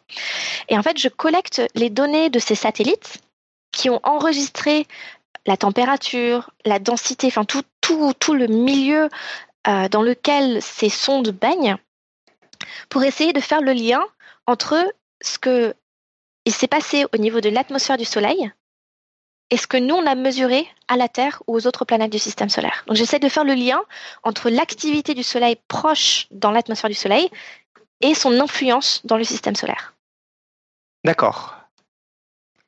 Et on se le voit toujours sur des sondes plus éloignées, genre, euh, euh, genre Jupiter, etc. Ou... Ouais. Alors, euh, surtout, le, alors, ce que l'on voit surtout, c'est le vent solaire, donc cet écoulement de particules. et il y a une mission qui est très intéressante qui s'appelle Ulysses, qui a été envoyée il y a déjà pas mal d'années, et qui, elle, est allée jusqu'à l'orbite de, de, de, Jupiter. Mais donc, en fait, on s'est servi de Jupiter pour faire une sorte d'effet lance-pierre pour sortir du plan de l'écliptique, donc du plan de rotation, enfin de rotation des, planètes autour de, notre Soleil. Donc cette, euh, cette sonde-là est venue au-dessus des pôles du Soleil et a enregistré autour d'elle la densité de, l'espace, la, la, densité des particules, la température de l'espace autour d'elle. En fait, on s'est rendu compte que suivant là où on se plaçait, si on était dans le plan des planètes ou alors euh, au niveau des pôles du Soleil, donc bien sûr à l'orbite de Jupiter, mais vraiment au-dessus des pôles, en fait, on avait un écoulement de particules qui nous provenaient du Soleil qui était complètement différent. Et cet écoulement-là, on peut encore le mesurer à Pluton, donc la, sonde New Horizons a, des données de, ce vent solaire. Et même, on retourne maintenant, vu qu'on s'intéresse de plus en plus à ça, aux données de Voyager, qui ont collecté des données le long de leur trajectoire sur ce vent solaire qui émane directement de notre étoile. D'accord. Euh, on avait fait un épisode spécial Voyager sur Podcast Science il y a deux ans, si vous voulez regarder. Euh, voilà. Et du coup, je voulais un peu finir aussi. donc, tu as, quand même un parcours un peu particulier parce que tu as fait ta thèse en, fusion nucléaire, mais en, donc pour des problèmes très, très appliqués au sol, pas pour le Soleil. Euh, est-ce que du coup c'est les mêmes compétences que tu appliques dans les deux domaines? Est-ce qu'il y a des échanges? Est-ce qu'on peut apprendre du, Soleil pour faire de la fusion nucléaire? Est-ce qu'on peut apprendre de la fusion nucléaire pour faire euh, de l'astrophysique? Euh, Beaucoup de questions. Hein. oui, alors en fait, j'ai surtout fait ce qu'on appelle la, physique des plasmas. Et c'est vrai que j'étais dans la, dans la communauté de, de, la physique des plasmas appliquée à la fusion nucléaire, donc qui est un peu le Graal à l'heure actuelle pour euh, avoir une énergie renouvelable à l'infini euh, et beaucoup plus euh, beaucoup plus safe que, que la, fission nucléaire. alors, je dirais que oui, il y a des parallèles qui peuvent être faits. parce qu'en fait, on va utiliser la même physique on, a par exemple la magnéto-hydrodynamique, on utilise les, mêmes équations, euh, les équations de Maxwell, les équations de, enfin, de Navier-Stokes modifiables justement avec les équations de Maxwell, mmh. puisqu'on a un champ électrique, un champ magnétique et un mmh. écoulement de particules chargées. Après, j'ai parlé de la magnéto-hydrodynamique, qui est plutôt les grandes échelles, mais on utilise aussi euh, la, physique des, enfin, la physique plutôt au niveau des particules, au niveau des, euh, particules ionisées, si on s'intéresse aux choses un peu plus, euh, un peu plus détaillées. Donc on a quand même une physique fondamentale qui est la, même. Mais maintenant, les échelles sont complètement différentes. Donc, par exemple, les structures magnétiques que je vais modéliser, c'est de l'ordre du, mégamètre, hein, du million de mètres, alors qu'une chambre, euh, un tokamak, ce qu'on appelle une sorte de chambre magnétisée pour confiner le plasma sur Terre. C'est par exemple le projet ITER qui est en train de, se construire dans le, sud de, la France. Euh, ça, c'est quelques mètres. Les échelles sont complètement différentes. Et, et aussi, les, conditions sont complètement différentes. Euh, en fait, c'est très, très difficile. C'est pour ça qu'on n'y arrive toujours pas. qu'on dit que ça fait 30 ans qu'on dit que ça sera dans les, prochains, les prochaines 30 années qu'on va arriver à faire de la fusion sur Terre. C'est très compliqué parce qu'en fait, ce qu'on essaie de faire, c'est de reproduire une étoile sur Terre. Et euh, naturellement, on n'a pas les conditions de pression, de température pour avoir ça. Donc on va confiner un gaz ionisé que le Soleil fait un peu naturellement du fait, de, euh, bah, du fait des forces de gravité. Donc, euh, donc quelque part, même si on utilise les mêmes équations, les échelles sont différentes, les mécanismes de confinement sont complètement différents. Mais après, on peut dire, bah, si on essaie d'avoir une sorte de compréhension un peu générique de phénomènes, on a des modèles, par exemple, euh, ce qu'on appelle des modèles d'avalanche euh, qui nous permettent de comprendre euh, la turbulence au sein de ces, de, réacteurs à fusion, euh, des modèles d'avalanche pour essayer de comprendre les éruptions solaires, mais aussi des modèles d'avalanche que l'on peut appliquer pour comprendre comment les séismes se, déclenchent, comment les éruptions volcaniques se déclenchent, comment les crashs boursiers se déclenchent. Donc on a, on a un peu des, des questions physiques qui peuvent être appliquées à plein de pans de la physique. Donc c'est en ce sens que oui, il y a des, conversations qui peuvent être faites, des discussions qui peuvent être faites, mais ça reste quand même, quand même difficile. Euh, voilà. Donc la, question est un peu ouverte. Je, dirais que, voilà. et, et, du coup, toi, au niveau personnel, tes compétences t'ont servi euh, dans les, dans les deux? Donc peut-être pas directement appliqué, mais c'était pas, euh, t'étais pas recommencé à zéro quoi. En non, non, non, surtout que, bah, surtout que pour la, en physique des plasmas appliquée à la fusion, je m'intéressais surtout aux, équations euh, et à des phénomènes de, de, comportement de champ magnétique que l'on va retrouver dans les, étoiles, donc euh, pour le Soleil également, euh, enfin le, en particulier, mais aussi un comportement de, champ magnétique que l'on retrouve même dans plein d'objets astrophysiques, euh, que ce soit les, noyaux actifs de galaxies, même euh, peut-être qu'il y aurait ce même genre de comportement autour des trous noirs. donc on se pose un peu les, mêmes questions, même si c'est des échelles complètement différentes. Donc oui, j'ai pu vraiment, ces compétences et cette connaissance des plasmas peut être appliquée à plein de pans de l'astrophysique et de la physique de manière générale. D'accord. Euh, est-ce que tu as des exemples de, missions là Je ne te l'avais pas marqué dans le conducteur, mais euh, est-ce que tu as des exemples de missions un peu euh, ou avec des jolies images tu, je, crois que tu nous en as donné une par mail, donc je me rappelais pas pour donner pour aux auditeurs s'ils veulent aller voir le, des belles images du soleil? oui, alors en fait, on a et je, crois que je sais pas si c'est toi qui met, qui remplit le. C'est moi qui mets les images, ouais. Donc il y a SDO au moins, c'est ça? Exactement. Alors celui-là, c'est, euh, je dirais que c'est un peu le, plus beau. Euh, s'appelle Solar Dynamics Observatory. C'est un satellite qui a été lancé euh, en 2010 par la NASA. Euh, et c'est un, c'est, c'est un, un satellite qui nous permet d'avoir la, la, meilleure résolution spatiale et temporelle, donc les deux en même temps, du Soleil entier à l'heure actuelle. Et grâce à cette mission, en fait, on a découvert plein plein de choses qui se passaient euh, à des échelles temporelles très petites, hein, de l'ordre de la, de la presque de la seconde, parce qu'en fait, ce satellite nous envoie des images du Soleil en entier toutes les 12 secondes. Donc on a une flopée de, données. Euh, on a une résolution de, de 4K. Donc si vous allez sur le site, euh, c'est génial. on a plein de longueurs d'onde différentes. On voit le, plein de structures du Soleil différentes suivant les, températures que vous, choisissez. C'est vraiment, c'est, euh, vraiment génial. Solar Dynamic euh, Observatory. Et du coup, tu en avais, tu nous avais parlé d'un autre, je crois, sur Internet. Je sais plus. Non, c'était celui-là. Euh, je pense. Ok, d'accord. Euh, euh, de, missions qui sont qui sont déjà parties, oui, qui avec, enfin, si, on veut s'amuser avec les, images, c'est ça. Après, ce que je conseille, ah oui, il y a aussi, donc là, c'est vraiment pour les images du soleil.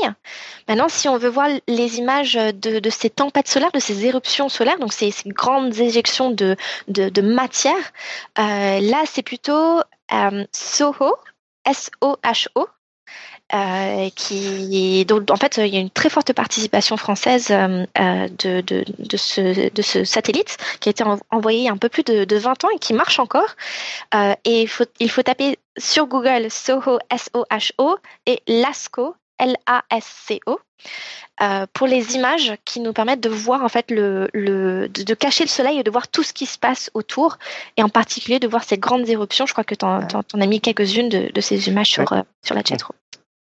D'accord. Ah oui, puis en plus, on a un truc qui nous permet de voir le soleil euh, au jour le jour. Là, quand tu cliques dessus, tu as l'image de 13 euh, juin 2018 à 17h30. Voilà. Donc c'est euh, temps réel.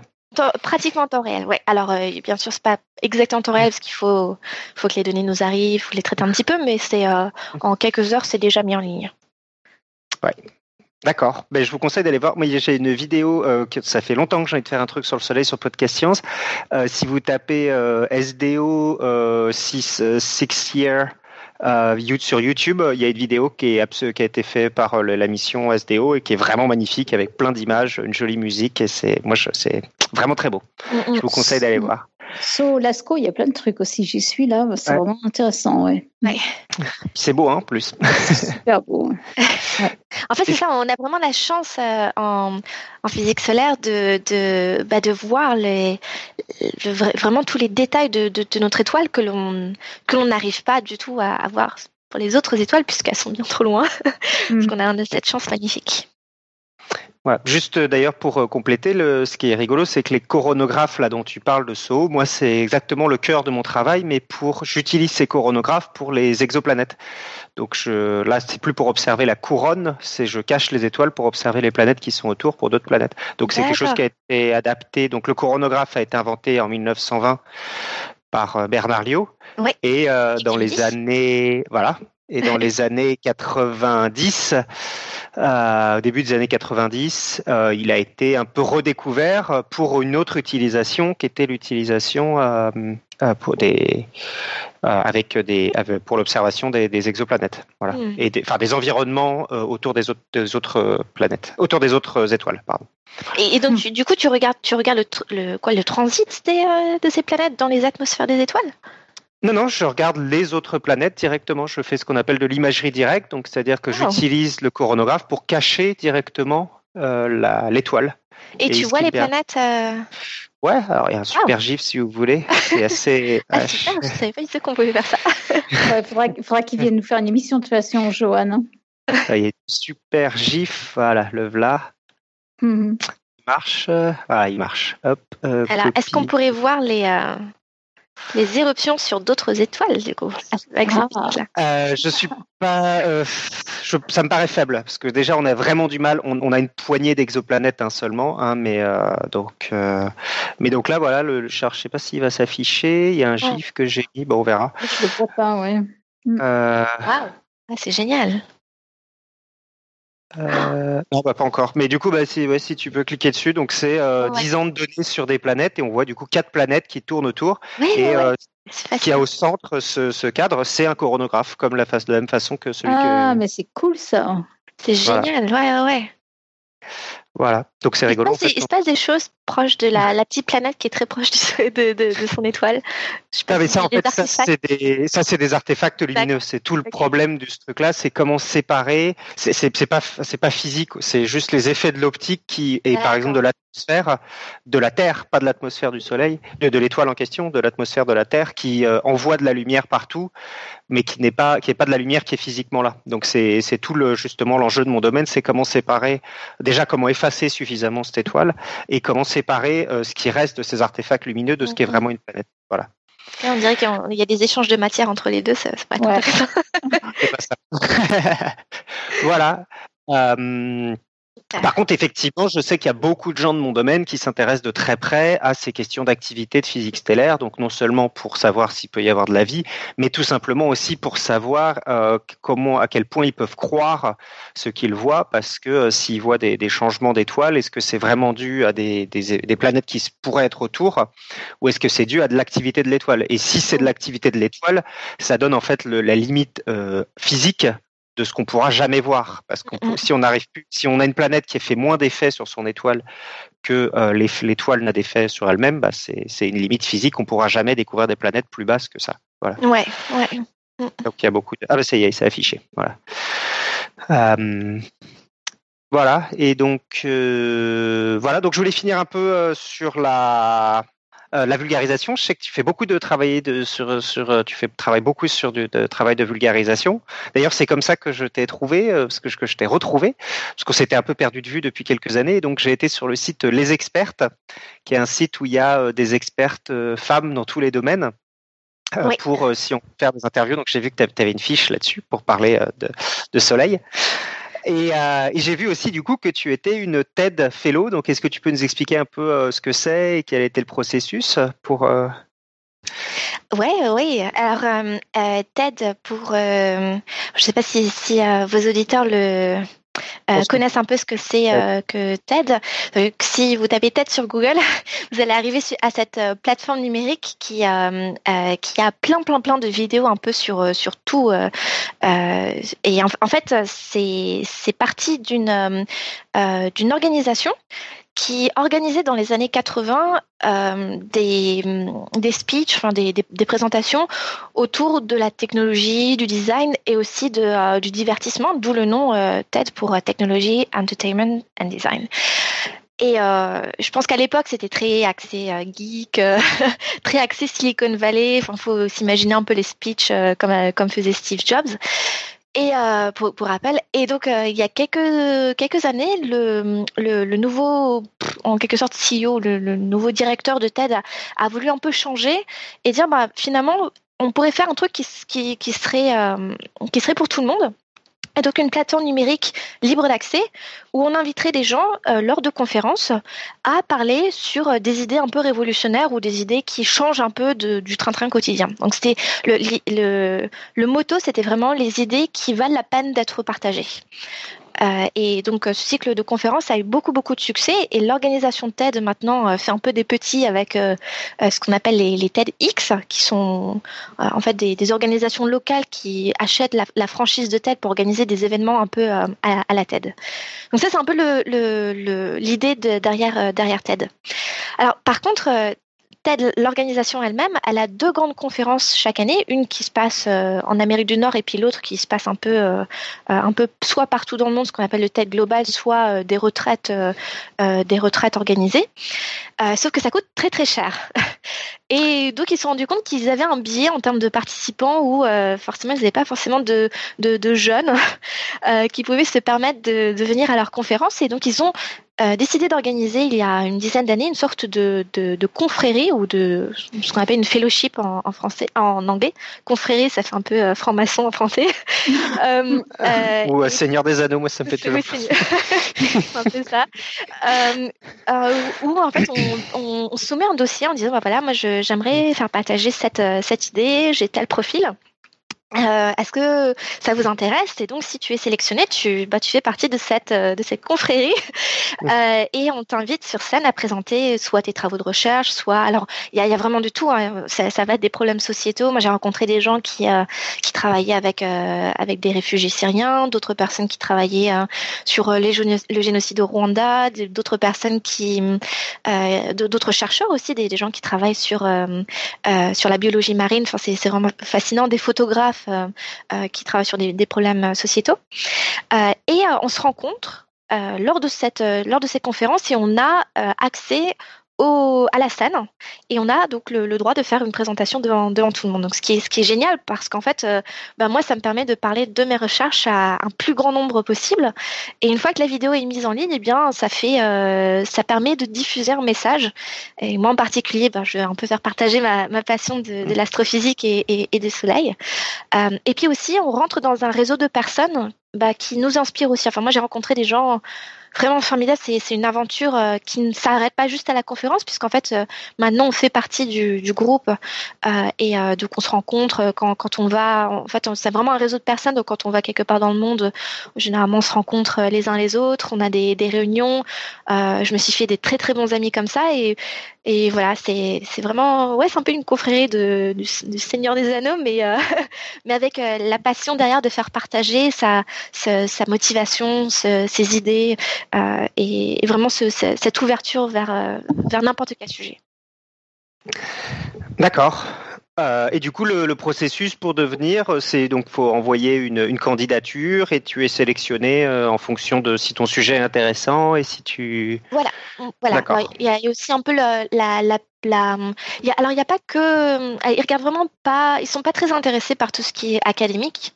Ils s'en fichent un peu de savoir euh, si tu étais premier de la classe en première.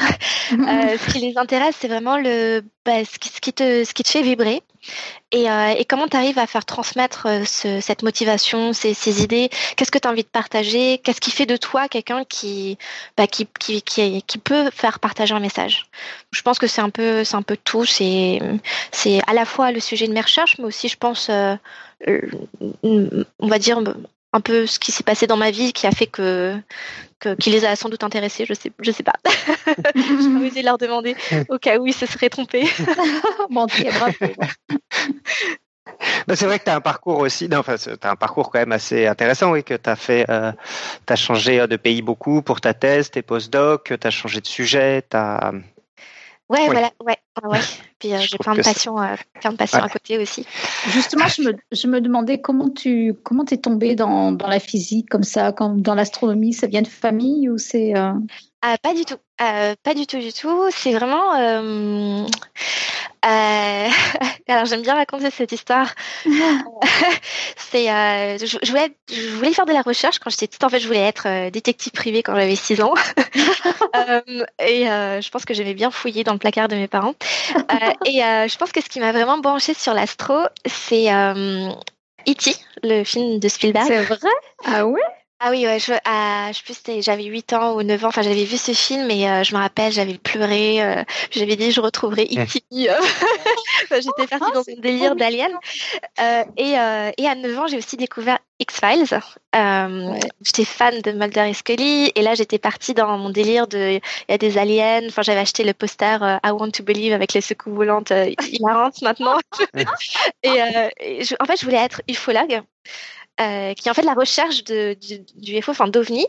Ouais. Et, euh, et j'avais dit ça, je crois, à, un de, de, mes profs quand j'avais 11 ou 12 ans et euh, il m'avait regardé avec des yeux en me disant mais c'est elle est folle.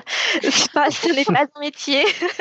Et euh, c'est plus tard que j'ai vu qu'en fait ouais c'était pas alors maintenant il y a de l'astrobiologie hein, et c'est pour ça que je m'intéresse beaucoup justement à cette question sur euh, la présence de vie dans des mondes potentiellement habitables autour d'étoiles mmh. et mais voilà c'est je crois que c'est parti comme ça puis ça fait un peu son chemin. Alors là j'ai fait un peu des détours parce qu'effectivement je suis partie à l'étranger donc j'ai suivi un autre cursus mais au final, je voulais quand même euh, me rapprocher de l'astrophysique.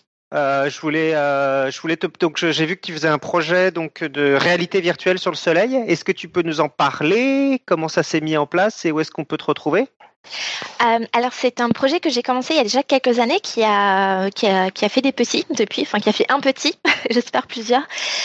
c'est un, c'est un projet que j'ai commencé quand j'étais au Royaume-Uni avec un cinématographe que j'ai rencontré vraiment par hasard. Et euh, à l'époque, je me disais, ça serait bien de faire euh, la communication scientifique autour euh, bah, de, de, mon sujet de prédilection, le soleil, mais, mais pas forcément que ça.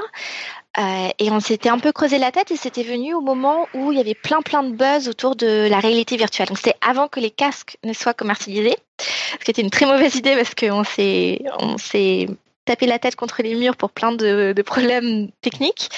Euh, euh, et, donc on a, on a fait cette vidéo qui dure trois minutes, que l'on peut voir soit sur euh, YouTube, soit sur le, notre site. Donc sur le site, il y a le, il y a le lien, c'est www.solarstormvr.com, donc solar euh, en anglais et storm tout attaché vr.com. Euh, et en fait, on peut, on peut downloader la vidéo. Si vous avez des casques de réalité virtuelle à la maison, euh, ça peut se voir.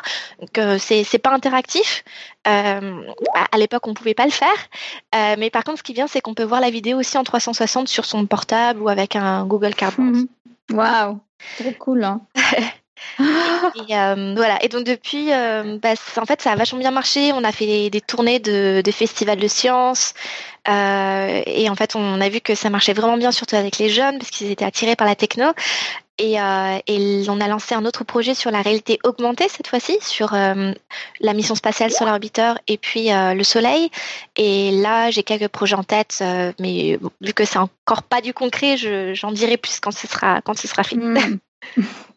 ah, ce site, il est bien aussi, Solar Storm. Il a l'air vachement bien. Ouais. ouais. ah ouais. Ah. On l'a fait avec les moyens du bord. Ben, il y a pas mal de trucs en fait dessus. Hein. Ouais. Super. Très bien. Et eh ben, je te remercie, euh, Mio. Je crois que c'était tout. Ah oui, est-ce qu'on peut se retrouver du coup euh, sur les réseaux sociaux quelque part euh, donc, Solar Storm, Solar Storm VR comme Virtual mm. Reality, si vous voulez. Euh, et puis, du coup, je ne sais pas si est-ce que tu as un euh, Twitter Oui, alors j'ai un Twitter euh, que je délaisse un peu en ce moment parce que parce que parce que j'ai un papier à soumettre. parce qu'on peut pas tout faire. euh, mais si, enfin, vous, vous, vous, me verrez beaucoup me plaindre de, de, de mon boulot sur Twitter. Euh, c'est euh, Miho et euh, JMVR pour euh, janvier, mais sans les voyelles, pour mon Twitter handle. Et puis, et puis voilà, j'ai aussi un, un, compte Instagram, mais c'est c'est plus pour la partie fun, la partie vie scientifique hors du labo. Je n'apprendrai pas trop sur le soleil. D'accord. J'ai vu que tu étais euh, crédité euh, comme, euh, comme dans la dernière vidéo de, de Sébastien Carassou. Oui. Tu étais crédité comme aide sur String Theory. donc Mio était crédité comme conseillère scientifique. Exactement. On a passé un peu de temps avec, avec Sébastien à, à, à discuter de, de tout ce dont on vient de parler. D'accord, parfait. Et donc, bah, je vous conseille d'aller l'écouter aussi. C'est peut-être un peu redondant, mais il y aura des images, donc ça sera complémentaire. Euh, voilà. Et donc, bah, je te laisse la main, Irène, pour le quiz de l'été. Donc, je te, je te laisse préparer ta quote. Euh, on la fera après, euh, Mio. Ok. Merci, Mio. Merci beaucoup. Merci beaucoup. Alors, euh, le quiz, c'est le quiz de l'été parce que, bien parce qu'on a plus d'épisodes roue libre pour cette saison, donc on va vous laisser cogiter euh, euh, à mort pour cet été. Et pourquoi à mort? Eh bien, justement parce que la question c'est certains animaux sont immortels. Alors, info ou intox. Voilà, on va vous laisser bien réfléchir tout ça, sachant que en fait, on a déjà eu une réponse et je vais la vous, je vais vous la lire tout de suite. C'est la réponse de David qui nous dit euh, euh, les animaux sont immortels. Info. Et voilà donc les exemples à l'appui. Ma réponse, c'est Henrietta Lacks. Euh, donc c'était une, c'était effectivement une patiente, euh, euh, donc un animal. Et chez cette dame, on a fait des prélèvements. elle avait, il avait en effet une tumeur du col de l'utérus. Et c'est vrai qu'on a mis ces, cultures, ces cellules en culture. Et elles sont très connues chez les biologistes. Hein. c'est la souche la, ELA de Henriette Lacks en fait. Et ces cellules, elles sont utilisées effectivement à travers le monde entier pour la recherche. On les utilise encore tous les jours, on les entretient et elles se multiplient sans arrêt. Donc voilà, en ce sens, effectivement, euh, elles sont immortelles. Alors il nous dit, il y a une autre réponse, c'est Harrison Ford. Mais si, si, je l'ai vu boire dans une coupe magique dans Indiana Jones et la dernière croisade. Et puisque c'était à la télé, c'est que c'était vrai. Il a d'ailleurs aussi joué dans Star Wars, donc il ne sera jamais immortel.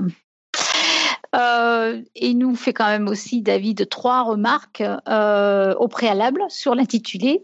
D'abord par animaux, on parle, on parle donc exclusivement. Euh, alors attendez, on parle exclu de fait les. Oui, on exclut de fait les végétaux. Donc la mauvaise herbe de mon jardin ne marche pas, même si elle est immortelle, si si, ou les graines qui sont dans des coffres forts de la réserve mondiale de semences du Svalbard. Euh, je connais pas le Svalbard, mais bon, effectivement, David, on ne parle que animaux ici.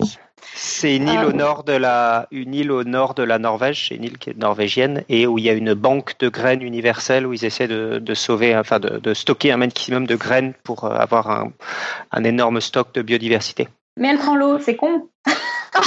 Mais elle prend l'eau. L'île, elle prend l'eau ou la, Non, la réserve de graines, la ah banque de graines. Ah bah, oui, ça va. Bah, il y a tout qui va pousser, ça va être intéressant. Euh, immortel. Immortel et donc pas invincible. Exit donc les tardigrades qui sont plutôt invincibles, même sans planète dans l'espace. Voilà. Et ensuite, euh, animaux imaginaires. La question ne précise pas, hein, mais si on a droit à cette catégorie, alors il y en a pas mal. Les phénix, les licornes magiques, etc. Mais bon, c'est vrai que c'est pas exactement de la science. Voilà.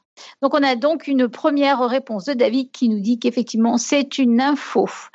Donc on vous laisse encore une fois bien cogiter à mort pendant tout l'été jusqu'à notre prochain épisode. Roue libre. Merci. Donc on va passer à la, quote de Mio. Donc euh, je ne sais pas si tu as amené une citation comme je te l'avais demandé.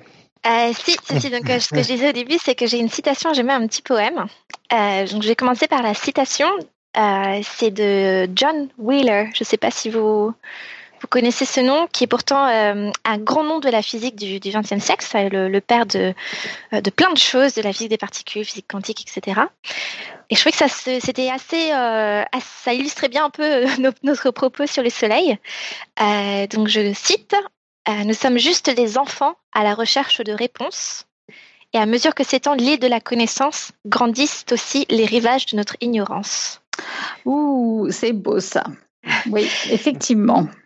Je trouvais que ça c'était toujours, mais c'est vrai qu'on a toujours l'impression que plus on, ouvre des portes et plus euh, il y a des choses derrière en fait. Voilà, exactement. on mettra ça dans, la, dans les notes d'émission hein, de toute façon. Hein. D'accord. Et j'ai aussi le, poème si ça vous intéresse. Mais Ouais, moi je veux bien le poème. Alors, ah, le, bah poème, c'est que ça rime en anglais, mais pas en français. Évidemment. donc, je vous la fais, euh, je vous la fais en... Tu l'as fait en anglais. La fin en anglais? Ah oui. Oui, oui, oui. Ok.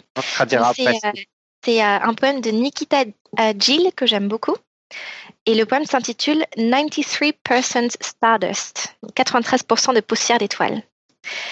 We have calcium in our bones, iron in our veins, carbon in our souls, and nitrogen in our brains. 93% stardust, with souls made of flames. We are all just stars that have people's names. Oh. Donc je vous l'ai fait en français. C'est nous avons du calcium dans nos os, du fer dans nos veines, du carbone dans nos âmes, de l'azote dans nos cerveaux, 93%, 93 poussière d'étoiles, nos âmes enflammées. Nous sommes tout juste des étoiles avec des noms de personnes. Quand on a parlé du soleil, je me suis dit que c'est, ça résonnait ah bien avec le fait que voilà, on a une connexion particulière avec la nôtre, mais avec toutes les étoiles aussi. Bravo, c'est super. ouais. C'est de qui ce poème euh, Nikita Jill. Ok, je vais le noter aussi. voilà. On mettra dans une note d'émission. Hmm. Ah, elle est belle, ça. Oui, très beau. J'ai fini de voir. Très bien. Euh, très bien. Donc, on va passer maintenant au Patreon. Euh, Eléa, est-ce que tu peux nous faire? Je crois que c'est Eléa, oui. Tout à fait. Tout à fait. Euh, alors, cette semaine, on remercie euh, Richard et Elfredo, qui sont nos derniers généreux mécènes euh, en date. Cette émission existe grâce à vous et vous nous aidez énormément à servir la science dans la joie.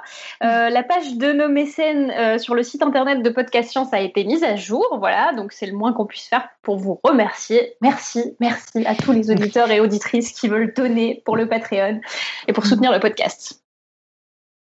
Oui, merci. Euh, je rajoute que vous avez le lien Patreon sur notre site web.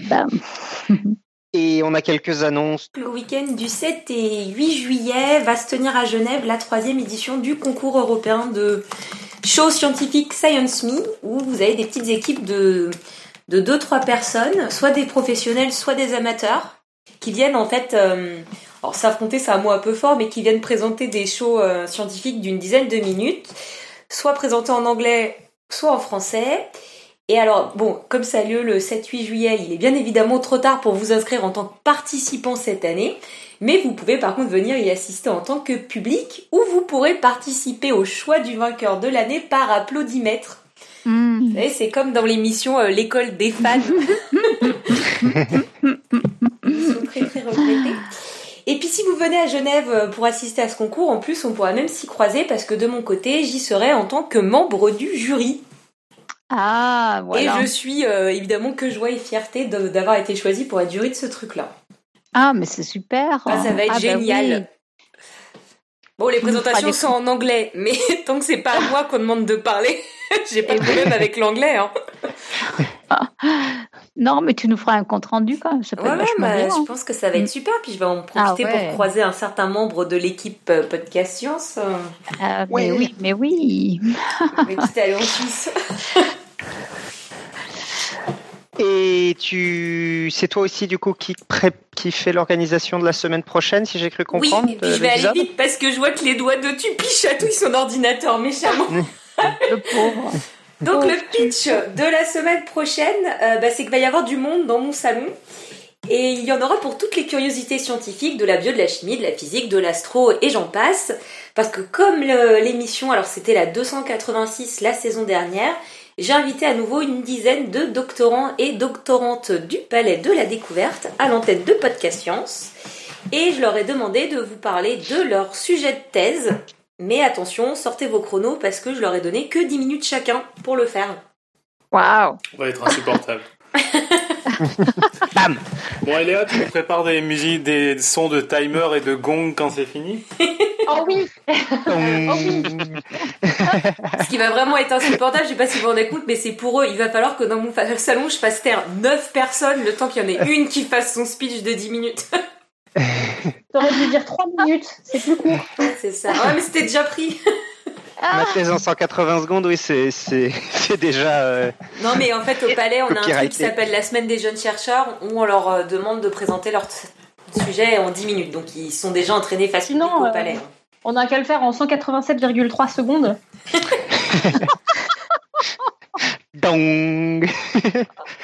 Ok, et eh ben donc euh, on va conclure. Euh, merci beaucoup Mio d'être venu nous parler de ton sujet. Merci de m'avoir invité. Mio. Et, euh, et, puis bah, tu, tu reviens quand tu veux. C'est toujours ça sera un plaisir de, de t'avoir. J'ai l'impression que il y a plein de choses dont on n'a pas parlé qui que tu qui serait intéressant d'en parler avec toi.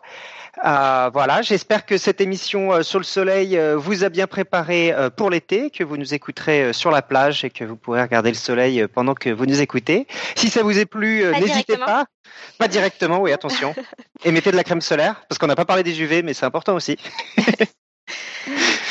Euh, donc si ça vous a plu, n'hésitez pas à partager l'épisode, c'est notre seule forme de publicité, euh, ou nous envoyer des retours ou des commentaires, ça nous fait toujours plaisir, on essaie d'y répondre euh, souvent. et en attendant, donc, et des questions aussi. Oui, s'il y a des questions, envoyez-nous vos, questions, on les fera passer à, à Mio, hein, ça c'est sûr. Voilà. Et en attendant, que servir la science soit votre joie.